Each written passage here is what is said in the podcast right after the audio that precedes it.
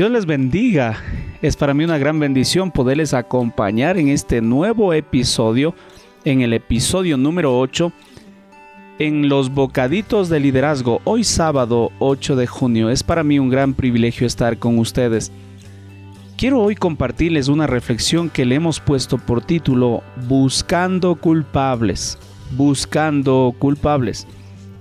Génesis 3:12 al 13 dice, el hombre contestó, la mujer que tú me diste fue quien me dio del fruto y yo lo comí.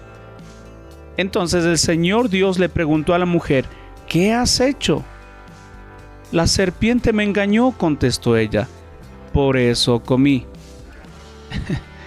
Qué fácil es para nosotros el acreditarnos los éxitos, aciertos o triunfos, pero también con qué facilidad solemos buscar culpables cuando las cosas no van bien.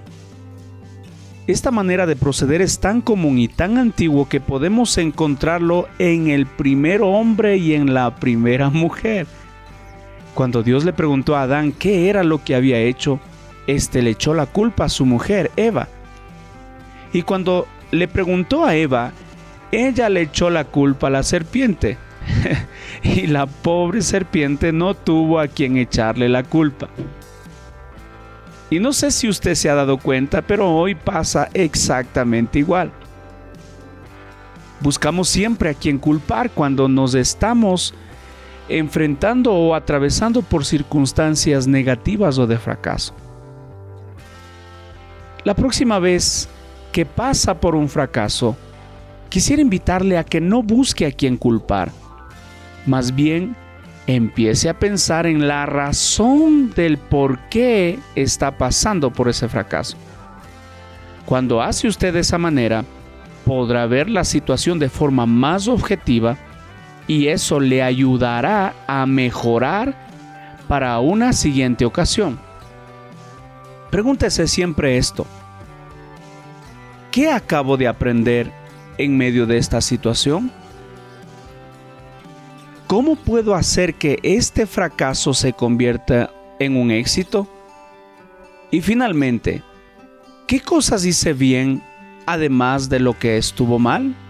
Porque no, no, no, no todo siempre está mal, sino hay cosas positivas en medio de todo eso. Si seguimos culpando a los demás por nuestros fracasos, jamás los vamos a superar, pues el problema seguirá pasando una y otra vez una y otra vez.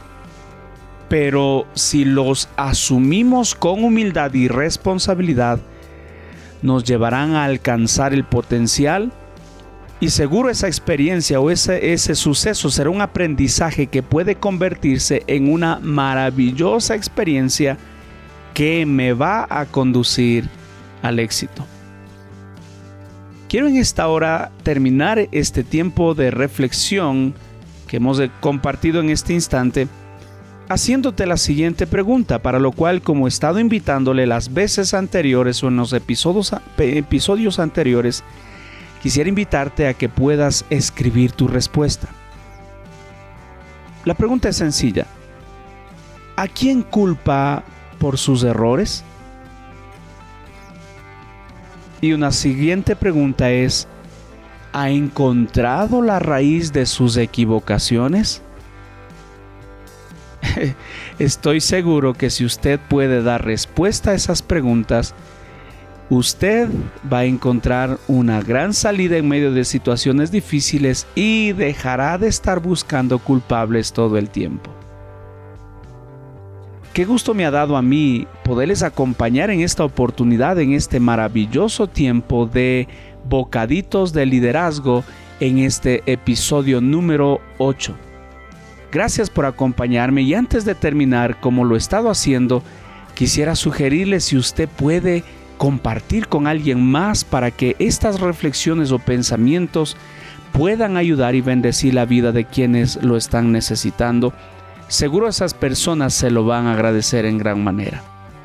Gracias por compartir conmigo en esta oportunidad me alegró mucho estar a su lado y quiero despedirme agradeciéndoles e invitándoles para las siguientes ediciones que nos acompañe en Bocaditos de Liderazgo. Les acompañó el pastor Cristian Chicaiza.